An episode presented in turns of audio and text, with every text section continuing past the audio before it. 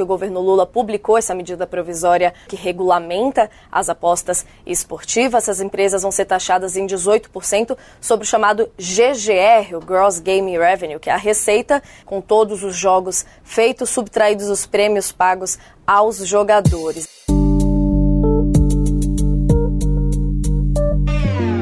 O governo Lula publicou uma medida provisória nesta terça-feira que regulamenta e taxa as apostas online como forma de abastecer os cofres da União.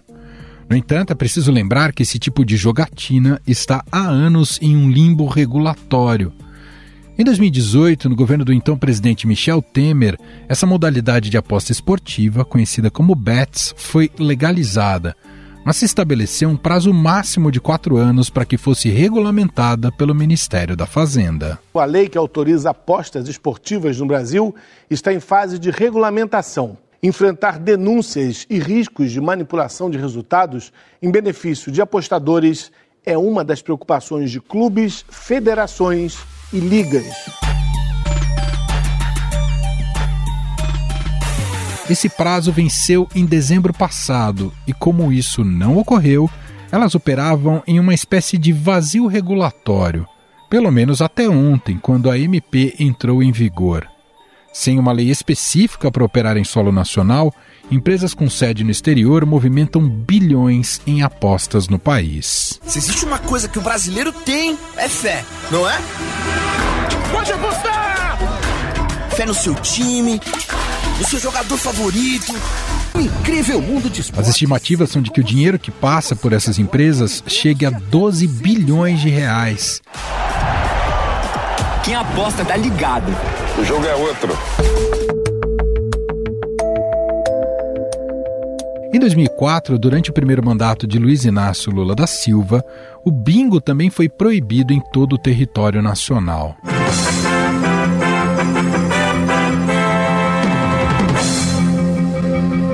Presidente Lula acaba de anunciar no Rio Grande do Sul que vai editar uma medida provisória proibindo o funcionamento de bingos e os jogos de caça-níqueis no Brasil. É uma reação do governo à crise política provocada por denúncias de corrupção que envolvem o ex-assessor da Casa Civil, Valdomiro Diniz, com a contravenção e jogos eletrônicos.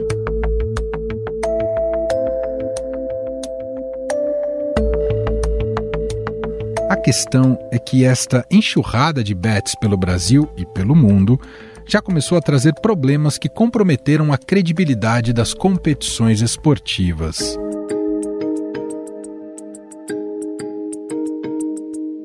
Recentemente, o Ministério Público de Goiás anunciou uma investigação sobre um esquema de manipulação de resultados de jogos da Série B em 2022 com a finalidade de gerar ganhos aos apostadores. A Justiça de Goiás tornou réus 16 investigados na segunda fase da Operação Penalidade Máxima. Entre eles, sete jogadores. Os outros nove são apostadores, intermediadores e financiadores do esquema.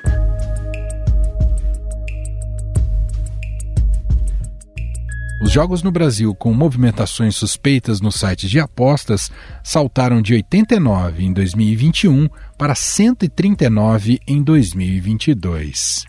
No mundo, partidas com movimentações suspeitas saltaram de 905 em 2021 para mais de mil no ano seguinte. Os números se referem a 12 modalidades esportivas. Para conseguir taxar as bets em 18% sobre o chamado Gross Gaming Revenue, que é a receita obtida com todos os jogos após o pagamento dos prêmios aos jogadores, o governo publicou uma nova medida provisória que regulamenta as apostas esportivas. Os 18% de impostos recolhidos das casas de aposta vão ser distribuídos da seguinte forma: 10% para a Seguridade Social, 0,82% para a educação básica, 2,55% para o Fundo Nacional de Segurança Pública, 1,63% para clubes e atletas profissionais e 3% aí restantes diretamente para o Ministério dos Esportes.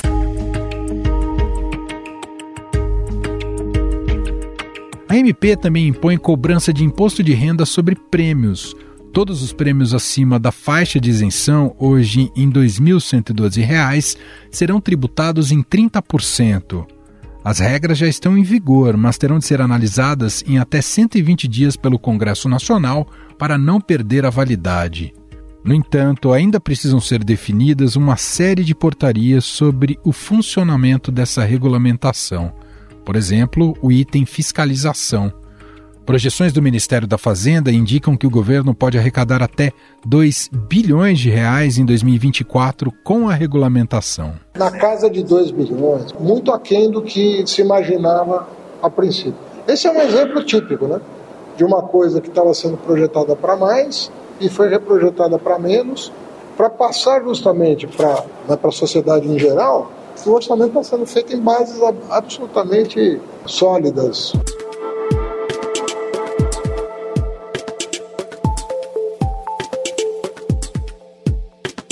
A medida provisória determina que as seguintes pessoas ficam proibidas de participarem de apostas esportivas: agente público que atue na fiscalização do setor, menores de 18 anos, pessoas com acesso aos sistemas de loteria, pessoas influentes nos resultados dos jogos, como treinadores, árbitros e atletas, e também devedores.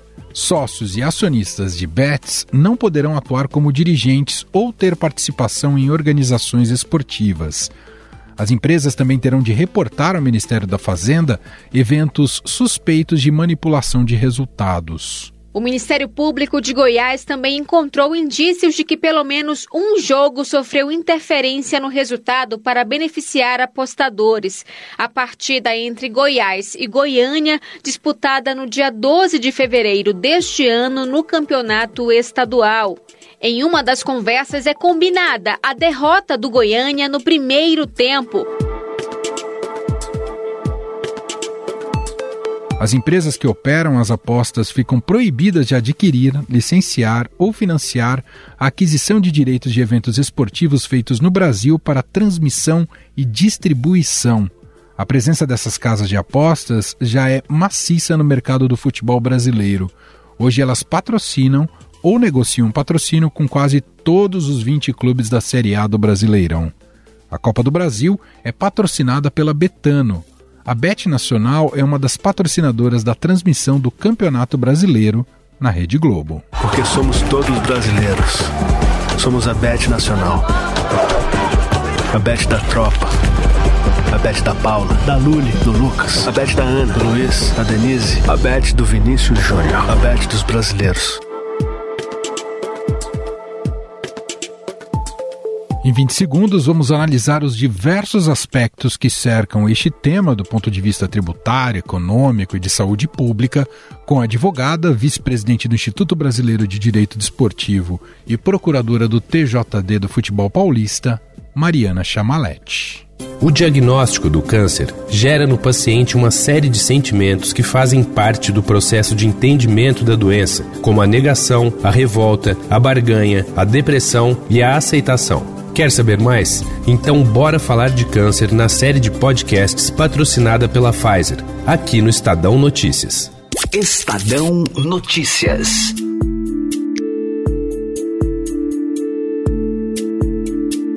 Empresas que executarem apostas sem autorização do Ministério da Fazenda ou que, mesmo com a ortoga, oferecem o serviço em desacordo com a lei, poderão ser punidas Jogos de azar são um tema complexo, com muitos efeitos sociais e também sobre esporte, como mostram os esquemas de manipulação de partidas. Afinal, a regulamentação será benéfica ou o projeto só visou a arrecadação tributária? Os impactos na saúde pública foram levados em conta? Sobre o assunto, vamos conversar com a procuradora do Tribunal de Justiça Desportiva do Futebol Paulista e vice-presidente do Instituto Brasileiro de Direito Desportivo, Mariana Chamalete.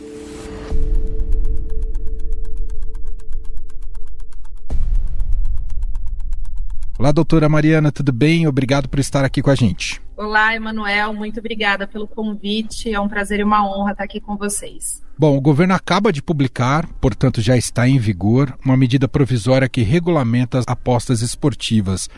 Claro que o principal interesse do governo é econômico e arrecadatório. Porém, há uma série de outras questões que a gente pode analisar a partir de agora, doutora. Entre esses aspectos, há um debate de fundo sobre até uma questão de legalidade dessa medida provisória. Queria começar te fazendo essa pergunta. Essa medida não conflita com a lei de contravenções penais que está em vigor no país há mais tempo? que na prática o governo está oficializando não é uma exceção dentre as modalidades de jogos de azar? Então, Emanuel, na verdade, essa medida provisória é um excelente primeiro passo na regulamentação das apostas esportivas no Brasil. Então, eu vou fazer um retrospecto aqui. A gente tem hoje a lei das contravenções penais, que valia, ou vale, na verdade, em, em sua maior parte no Brasil, e aí tem uma equiparação de apostas esportivas a jogos de azar.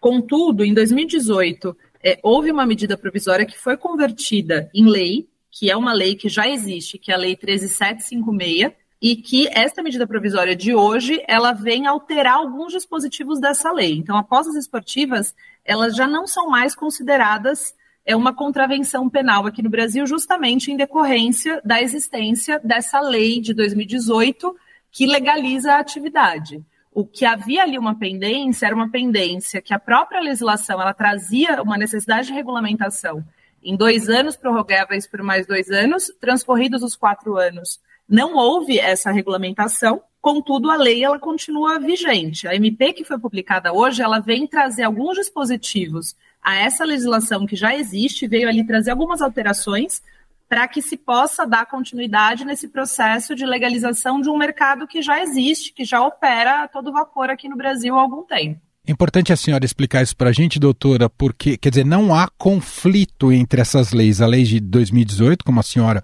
destacou, e agora com a SMP que faz as alterações, com a lei de contravenções penais. É como, são leis que coabitam, é isso na nossa legislação a partir de agora?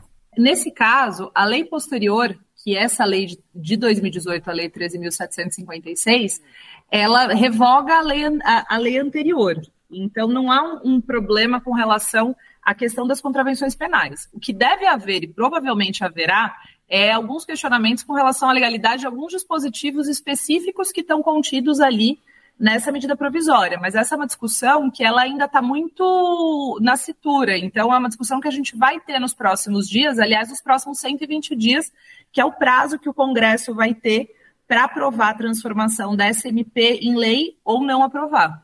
Perfeito. Se o Congresso não aprovar, já vou aproveitar esse gancho, doutora, se passados 120 dias, se nem analisar ou não aprovar, volta para um limbo legal a, a atividade das apostas esportivas no Brasil? Exatamente, a gente volta para a zona cinzenta em que o Brasil já se encontra há algum tempo. Então a gente volta ao status quo anterior, de maneira que a gente vai continuar com um mercado já existente, contudo, sem arrecadar tributo e sem trazer segurança jurídica para o apostador e para as próprias empresas. As regras estabelecidas nessa medida provisória são suficientes para coibir escândalos como acompanhamos no caso da Operação Penalidade Máxima, doutora? A medida provisória, na verdade, ela é apenas, e, e, dizendo apenas, não dizendo que seja pouca coisa, que já foi um, um ótimo primeiro passo. Ela é um, um passo para que esse mercado ele seja regulamentado. A própria medida provisória, ela traz ali é, previsões da redação de portarias, ou seja, de regulações que virão posteriormente a diversos assuntos. Por exemplo, a forma como vai ser regulamentada a publicidade, o marketing, como que vão ser fiscalizados os operadores, como que o Banco Central vai ter que agir e como que serão os processos relacionados à integridade no esporte.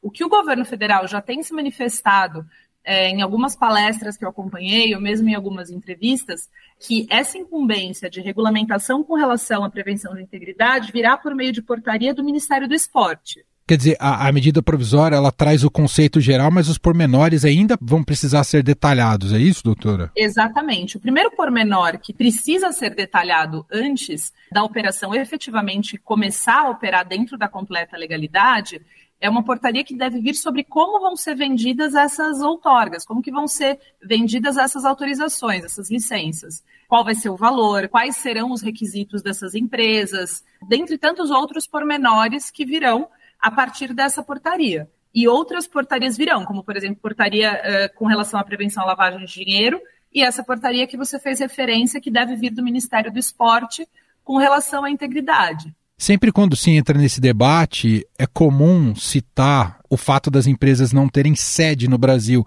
Isso, por exemplo, só será detalhado a partir dessas portarias. Pode ser uma exigência de uma portaria, é isso, doutora? Pode ser uma exigência de uma portaria que a empresa tenha sede no Brasil, hum. mas minimamente essa empresa é, deverá ter é, um CNPJ brasileiro para que ela possa arcar com a carga tributária dela aqui no Brasil. Ainda que ela não tenha sede aqui, ela pode abrir, não sei, talvez uma filial, enfim, algum, algum outro CNPJ nacional para que ela possa aí entrar para esse aspecto tributário a gente comentava né, sobre essa zona cinzenta. Na, na, sua visão, a regulamentação tende a ser muito positiva para esse mercado no país, não só para o poder arrecadatório para a União, mas também para as próprias empresas que operam atualmente no Brasil? Emanuel, hoje a gente tem um cenário em que as apostas esportivas elas já existem no Brasil. Qualquer pessoa com um celular na mão consegue fazer uma aposta esportiva.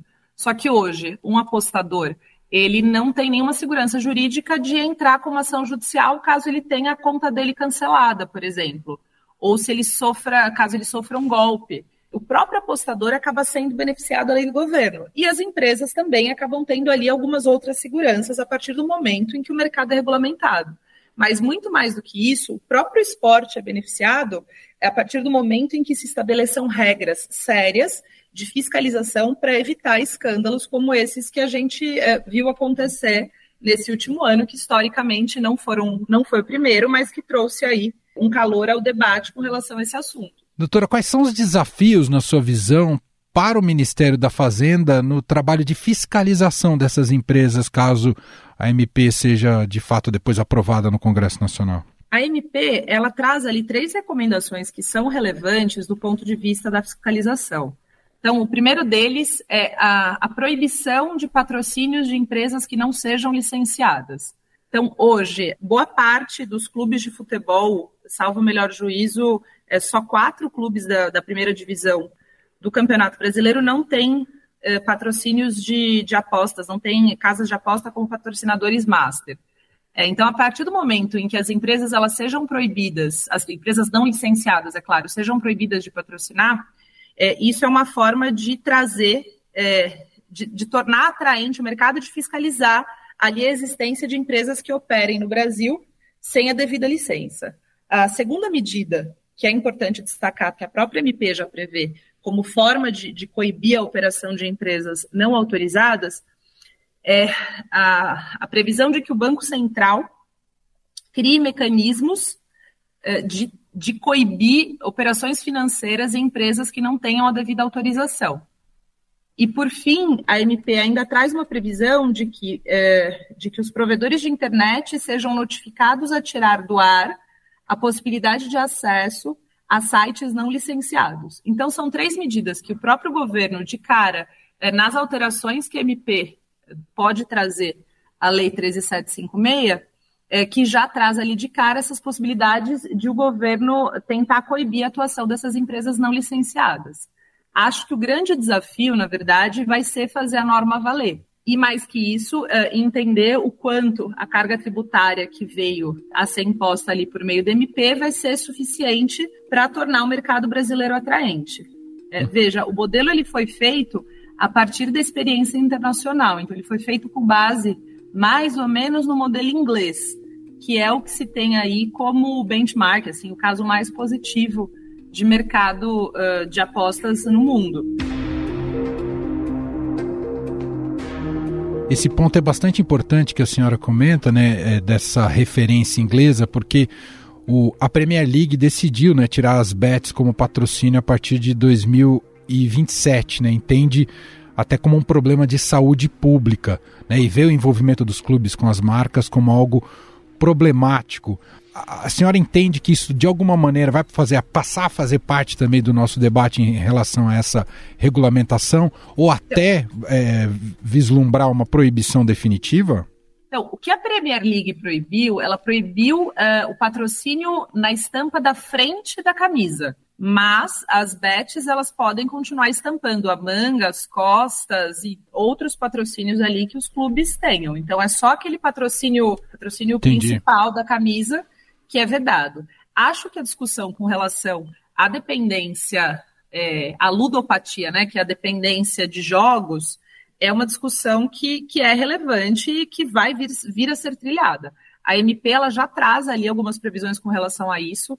Acredito que a regulamentação que deve vir por meio de portaria é, do CONAR, em conjunto com o Ministério da Fazenda, é uma regulamentação que será importante, será importante, inclusive, para os patrocínios que já existem, porque é, esses contratos que eles já são firmados, eles têm prazo de vigência e a gente não sabe se essas empresas que já patrocinam campeonatos ou equipes, elas vão optar por adquirir uma licença e trabalhar dentro da legalidade no Brasil, mas vai ficar a dúvida do que acontecerá com esses contratos. Então, vai depender dessa regulamentação para a gente saber o que vai acontecer. Com relação à, à ludopatia, acho que vale dizer que a norma ela traz uma previsão de vedação de apostas por menores de 18 anos, que é importante, e também a necessidade de os próprios operadores legalizados uh, realizarem campanhas e, e, darem alertas com relação à ludopatia. Além disso, a MP ela traz ali algumas pessoas que são proibidas de fazerem apostas e uma dessas pessoas, ou um desses tipos de pessoas, na verdade, é justamente pessoas que estejam com um nome incluído em órgãos de proteção ao crédito. O, os clubes e federações hoje já têm um grau de dependência considerável de investimento dessas bets no Brasil, doutora? Dependência, eu acredito que seja uma palavra muito forte, Manuel, mas acredito que o, o valor que, que é repassado pelas bets por meio de patrocínios é um valor que é relevante, é um valor que é relevante não só é, para os clubes e para os campeonatos no Brasil, mas também fora do mundo. A própria Premier League ela tem historicamente aí é, substanciais valores que advêm justamente do, do, mercado de apostas. Bom, a senhora falou né, em adaptações a depender da, das condições do, do mercado. Uma parte da briga a partir de agora será, por parte das casas de, de apostas, será para se obter uma, uma alíquota melhor do que o governo propôs inicialmente nessa MP? Acredito que a briga seja uh, virar das casas de apostas, é, nesse sentido de, de brigar por uma alíquota que seja mais reduzida, provavelmente, e de outra parte, é, com relação aos próprios repasses, né? É, de como serão feitos esses repasses. Essa pode ser uma briga na outra ponta. E aí tem uma outra questão também que já tem sido discutida, que é com relação à legalização de outros jogos de azar que vai ser outro assunto também que vai estar pautado e que a gente deve ouvir falar muito nos próximos meses. O mercado de apostas que opera na ilegalidade é grande, doutora? E com, com, a partir desse MP eles tendem a ficar mais asfixiados? O mercado de apostas que opera na ilegalidade do ponto de vista da criminalidade, ou seja, sites de fachada ou sites que são usados para lavar dinheiro, eles provavelmente vão ser asfixiados porque o controle será feito de maneira muito mais rigorosa. É, agora vai depender muito com relação aos sites que operam na ilegalidade, no sentido de estarem sediados em outro país e quererem continuar operando aqui no Brasil, é, eles vão sofrer é, muito provavelmente penalizações e vão sofrer com essas medidas, por exemplo, proibição de patrocínios, a proibição de, de veiculação do próprio site. Houve uma explosão de casos desde que essas bets começaram a operar no Brasil, casos de fraude. A gente teve esse caso mais exemplar da operação penalidade máxima, mas há outros também que são relatados e que vão parar muitas vezes lá no TJ também, doutora? É, veja, uma coisa são apostas esportivas e operadores de apostas esportivas. Outro assunto que utiliza de sites de apostas esportivas para cometer crimes e ganhar dinheiro ilicitamente são os manipuladores de resultado. Tem um, um, um senso comum que é bastante equivocado, que é no sentido de que as casas de aposta elas têm interesse na manipulação de resultados. Na verdade, o caminho é absolutamente contrário. É quem é prejudicado com a manipulação de resultados é justamente o operador de aposta. Então, é interesse do próprio operador que o jogo seja limpo e que o jogo seja íntegro. A MP ela traz ali a previsão de que os operadores eles participem de, de mecanismos de prevenção e de controle. Casos de manipulação de resultados, historicamente no Brasil, eles começam é, dos mais famosos, ali no início dos anos 80, na loteria esportiva, passam pela máfia do apito, é, operação. E agora chegam recentemente na Operação Penalidade Máxima esse ano, que foi esse outro escândalo, passando por vários. É, o mercado brasileiro de esporte ele tem algumas fragilidades que torna atraente para a atuação de manipuladores de resultados. Por exemplo, salários baixos, é a facilidade de acesso alguns atletas, é, dentre tantas outras questões que são substanciais. É, colocar lupa nesse problema e o governo encarar esse problema com seriedade e vir agora, de repente, com a portaria do Ministério do Esporte, é, uma autoridade centralizadora, a contratação é, de sistemas de detecção de fraude, é o empenho conjunto que vai passar, é, que vai partir do governo, vai passar pelos, pelos operadores de aposta, é, chegando, obviamente, às confederações, federações, aos clubes e aos próprios atletas que são prejudicados e aos apostadores lícitos que também sofrem ali quando, quando há esse tipo de fraude. Bom, são tantos detalhes que esses 120 dias parecem pouco, não parece, doutora? É, são, são muitas camadas, né, que uhum. isso tem que ser que isso tem que ser encarado. E agora é um pouco é, entender como que o Congresso e o mercado vão ser receptivos com relação a essa medida provisória para a gente entender os próximos passos. Mas em linhas gerais, só para a gente fechar, a senhora entende que o governo está no rumo certo ao editar a SMP? Com certeza, o, o governo está no rumo certo de editar esse MP. É uma MP que o governo vem trabalhando desde que tomou posse. Então, aí a gente tem notícia desde fevereiro desse trabalho. A notícia de que diversas entidades, sites de apostas, confederações, clubes, que muitas pessoas é, muitos especialistas do Brasil e do mundo foram ouvidos e que se procurou chegar ali é, num, numa medida provisória que fosse a mais adequada para o cenário. É um passo importante em direção a um mercado que tenha mais segurança jurídica e que seja mais transparente para todos aqueles que sejam envolvidos. Agora é tentar entender como que esse equilíbrio entre desenvolvimento do setor, proteção dos consumidores, é, integridade no esporte, tudo isso ao mesmo tempo vai ser encarado. A ver o que vem por aí. Perfeito. Muito bem. Ouvimos aqui Mariana Chameletti, advogada, vice-presidente do Instituto Brasileiro de Direito Desportivo e procuradora do TJD do Futebol Paulista, gentilmente aqui atendendo a nossa reportagem. Obrigado aqui pelos esclarecimentos, doutora. Muito obrigada pelo convite, Emanuel. Até breve.